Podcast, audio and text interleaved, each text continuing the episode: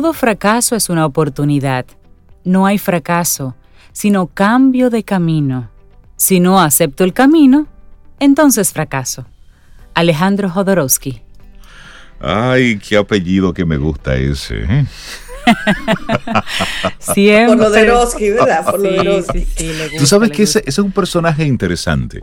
Tú puedes encontrar muchos de sus, de sus escritos, entrevistas que él le hacen. Él lee el tarot, él lee las cartas.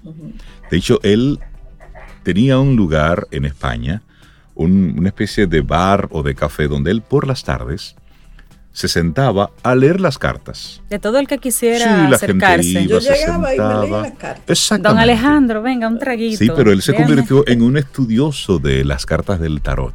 Pero es interesante la historia de cómo él llega a, a utilizar el tarot para entablar conversaciones, para ir profundizando poco a poco en las complejidades del ser humano. Es interesante. Sabe que hay, hay decenas, cientos de, cartas diferentes que se, pueden, se es un mundo amplísimo. Son interesantes. Eso es un mundo, sí, eso es un mundo. Un mundo que está conectado con la interpretación, evidentemente, pero es bien, bien interesante. Sí, sí, se habla mucho de la energía ahí también. Sí. Si ustedes recuerdan el caso de Epstein, que de hecho todo ese entramado así tan, tan feo, hay que decirlo, salió a la luz en un documental de Netflix que se llamaba Filthy Rich. Así es. Que exponía realmente como una especie de trata de blancas muy sofisticado y de mucha altura, o sea, altura socialmente, cómo se hacía ese trabajo de trata de personas pero a otro nivel. Principalmente de menores de edad. Menores de edad. es un caso, de mujeres. Este es un caso muy reciente y a propósito de ese documental que tú mencionas, de nuevo volvió a la luz todo lo que tiene que ver con una red de personas del mundo de la política, empresarios del mundo del arte, del espectáculo. O alguien de la realeza involucrado. Gente de la realeza involucradas en la que este señor eh, Epstein bueno, pues se logró colocar en, esos, en esas altas posiciones con grandes vinculaciones y tenía su pareja Ghislaine Maxwell, que se convirtió, según el documental, en la persona que conectaba con las adolescentes.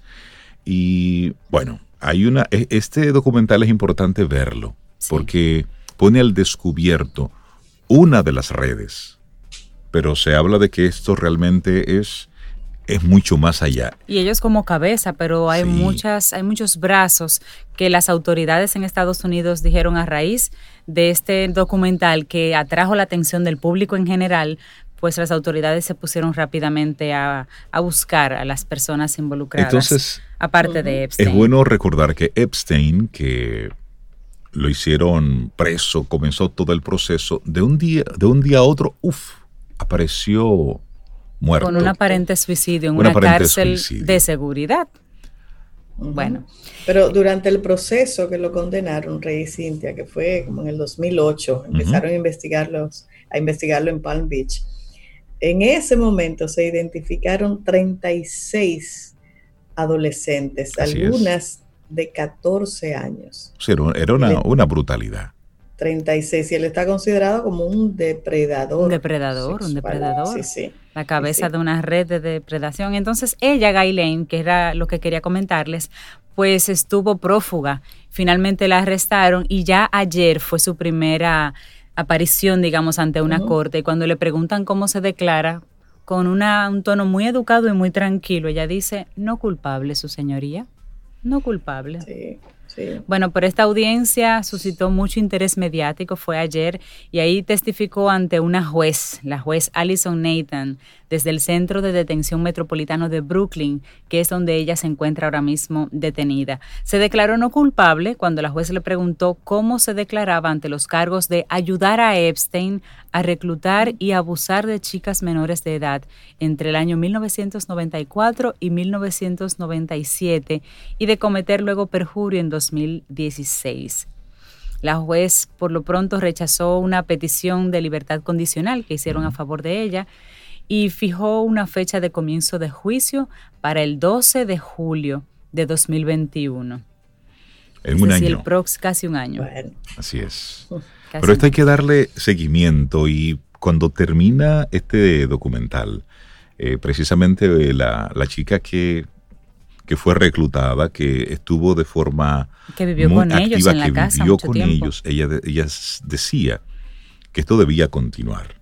Y qué bueno que las autoridades le están dando seguimiento, porque son nombres muy sonoros, gente muy reconocida, gente que tiene una, entre comillas, una reputación, donde hay una serie de evidencias que los involucran directamente del uso de los servicios de esta, de esta red que lamentablemente manipuló y utilizó a niñas, eh, a, jóvenes que estaban en, momentos de mucha vulnerabilidad, como se puede, se puede mostrar en ese, en ese documental.